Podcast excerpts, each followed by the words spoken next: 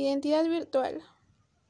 Lo que comúnmente se conoce como la denominación de identidad virtual, para mí se puede enfocar exclusivamente desde dos ángulos absolutamente opuestos y que dependen de que se entienda que la identidad virtual es algo distinto de la identidad real o que se entienda que la primera forma parte de la segunda.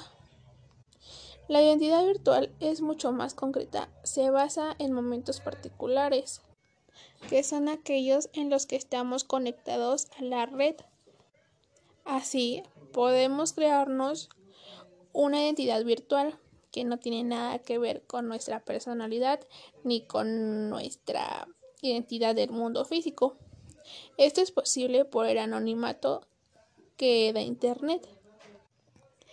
Desde esta posición podemos hacer multitud de cosas buenas y malas que no nos atreveríamos a hacer delante de un público que puede criticarnos o que puede enfrentarse a nosotros.